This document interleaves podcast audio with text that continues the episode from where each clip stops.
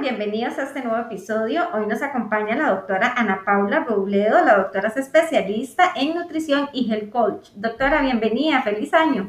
Feliz año a todos, gracias por tenerme por acá de vuelta. No, gracias a usted, doctora. Bueno, básicamente nuestro primer podcast de este 2021 es porque la doctora nos trae un gran mensaje, doctora, ¿verdad? Y es ese mi nuevo yo. ¿Cómo lo hacemos? Ok, vamos a ver, entonces empecemos porque siempre que tenemos un año nuevo, a pesar de que nosotros vivimos a través de momentos, de etapas, cada marca de un año nuevo nos trae nuevas oportunidades, una nueva visión, una esperanza nueva. Este año es muy peculiar, puesto que el año 2020 ha sido un año muy fuerte, ¿verdad? Para todas las personas y nos ha movido en todas las diferentes aristas que tenemos de vida. Hay personas que han tenido muchas pérdidas, hay personas que han tenido ganancias, pero en general lo que nos ha pasado a todos es que nos ha sacado de la zona de confort y nos ha sacudido ese tablero que nosotros ya teníamos. A veces cuando nosotros eh, alcanzamos, llegamos a un cierto nivel de vida donde nos sentimos confiados, donde nos sentimos efectivos, lidiando con las situaciones presentes y es en esta etapa donde empezamos a sentirnos a veces con monotonía y a tener una ligera visión como de hacer otro paso, de, de, seguir adelante en otra etapa, ¿verdad? De arrancar con pasión algún proyecto, algo que nos interesa a nosotros. Y eso es lo que nos trae este año nuevo, nos trae esperanza, nos trae una nueva visión, nuevos panoramas. Este es un tiempo para reconocer nuestras oportunidades y reclamar nuestro propio poder y crear así nuestra propia realidad en este juego de la vida que ya sabemos que siempre puede moverse. Claro. Este poder que nosotros tenemos, generalmente nosotros lo vamos cediendo, ya el poder lo tenemos, pero nos hacemos, no lo, no lo tenemos muy presente, lo vamos cediendo de una forma pasiva a preocupaciones menores, a encabezados, a veces muchos encabezados, a opiniones ajenas de otras personas, a un virus, ansiar que todo regrese a la normalidad. ¿Y por qué no pensar que esto puede ser mejor? No apurarnos tanto por regresar a esta normalidad, sino tratar de escuchar, tratar de saber qué es lo que nosotros podemos mejorar, si, a dónde es que nosotros queremos llegar. Hemos estado escuchando mucho, pero tal vez hemos pensado menos, hemos estado creando poco. Ahorita ya estamos en el 2021 y con las enseñanzas de 2020 hemos aprendido a que siempre tenemos el poder. Ese poder está dentro de nosotros. Ese poder de hacer más, de rediseñarnos, de crear, de planificar, de hacer nuevas rutinas, de fortalecer nuestra salud, nuestro sistema inmune, de poder elegir nuestras metas van cambiando y quizás antes nuestras metas enfocadas en salud estaban muy enfocadas a un tema de peso, luego puede que nos vayan cambiando más a un tema de sentirnos fuertes, fortalecidos, a veces somos cuidadores, a veces esto nos va eh, modificando, nos cambian con respecto a las modas que van saliendo y de pronto decimos, ya no quiero seguir una moda, lo que me interesa es qué, qué tengo dentro de mi ser, qué es lo que nosotros queremos. Doctora, Podríamos decir entonces que todo esto que nos ha traído es para modificarlo, pero para bien, Ese poder con el que usted nos está comentando ahorita es modificar nuestro vivir de una mejor manera. Claro, nosotros toda esta vida que a veces vamos construyendo y sobre todo personas que ya han alcanzado cierta etapa de confort, ¿verdad?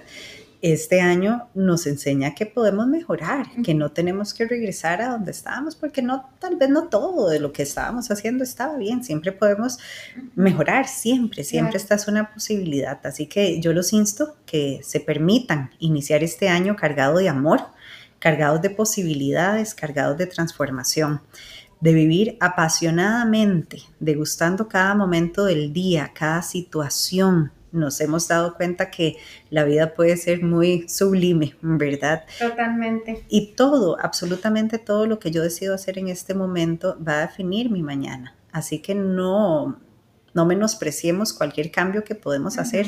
A veces decimos, bueno, ya hoy no hice ejercicio, bueno, ya hoy, entonces la otra semana, ya este mes no, porque esta semana no fui. No despreciemos eh, ningún esfuerzo. El máximo del Exactamente, degustando todo eso, sabiendo que todo eso está definiendo un mejor mañana. Iniciemos ante todo con paz, con empoderamiento y disfrute como eje central de cada proyecto. No podemos eh, olvidarnos del disfrute. Esto no se trata de buscar un perfeccionismo ante los proyectos, sino se trata de estar conscientes, presentes de lo que nosotros estamos haciendo.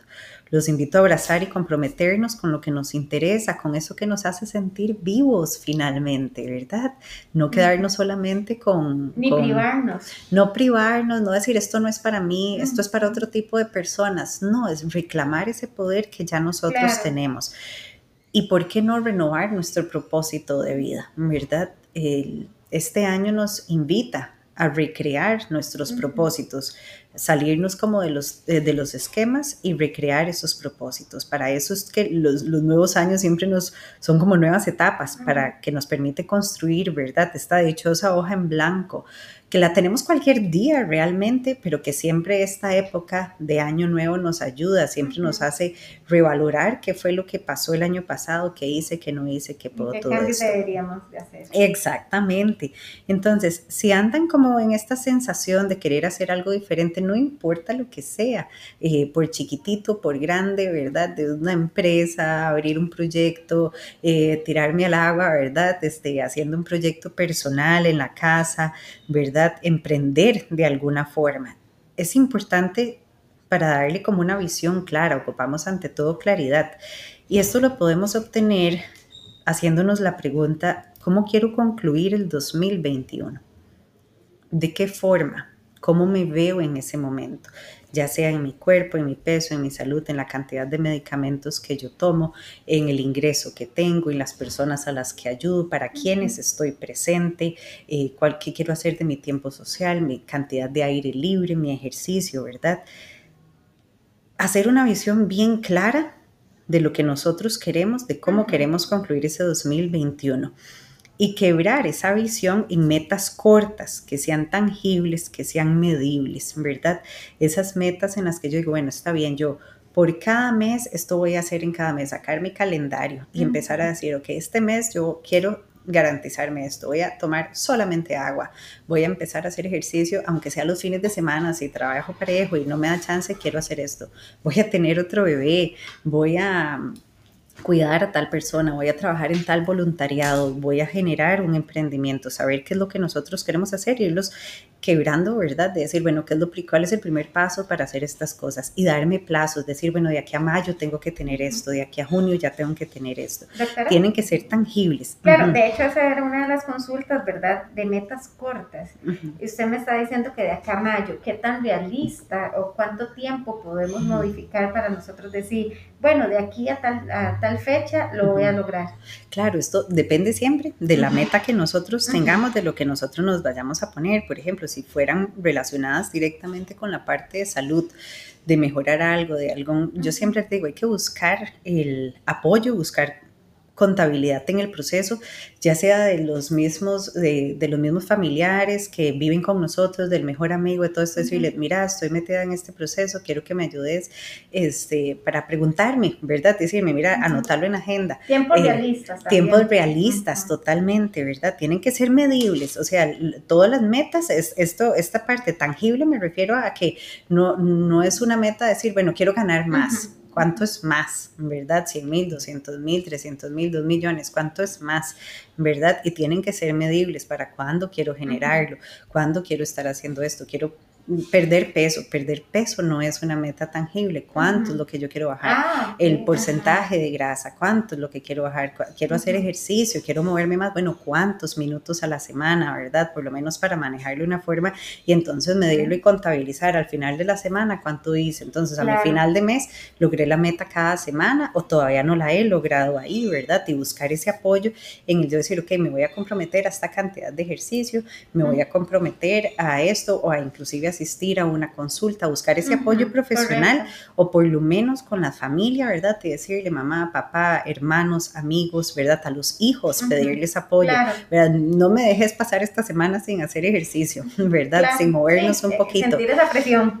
Eh, conocer un poquito más de Costa Rica, estar más al aire libre y decir, ok, este año yo me voy a proponer ir a tres parques nacionales, voy a hacer caminatas, senderos, alguna cuestión, tener ese contacto con la naturaleza para cargarnos de creatividad actividad de aire fresco, ¿verdad? Y entonces tenerlas medibles. Y este apoyo es decirle a cualquier persona, ¿verdad? Mira, pregúntame para junio si ya esto lo tengo listo, para abril si ya esto, digamos, aquí lo logré. No es una persona que me tiene que regañar, no es una persona que tiene que saber lo que yo estoy haciendo o que sea experta en el área, simplemente que me ayude a mantener esa contabilidad de decir, lo hiciste, ¿Cómo te sentiste? Y sentir el apoyo. Sentir ese apoyo. Comunicarlo es una buena forma para nosotros ayudar a sentir ese apoyo. Y así de esa forma, entonces vamos planificando esas metas para que no nos pase lo mismo, ¿verdad? De siempre, que nos vamos quedando atrapados en esta rutina, ¿verdad? En la que entonces este poder, que era lo que les decía, se nos va quedando en esas pequeñas cosas del, del día a día. ¿verdad? Este año nos ha enseñado montones, el año, el año anterior, ¿verdad? De cómo tal vez una mamá, una profesora o algo, de pronto trabajar con chiquitos en la casa, con cuidando, ¿verdad? Padres, ser profesores, ser maestros, ser, este, ¿verdad? Cocineros, ser de todo.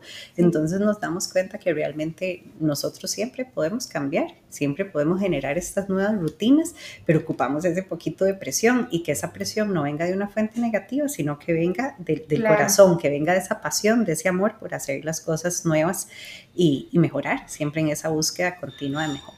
Doctora, no, creo que todo está más que claro, ¿verdad? Que el mensaje le llegue a todos los que nos están escuchando en este momento.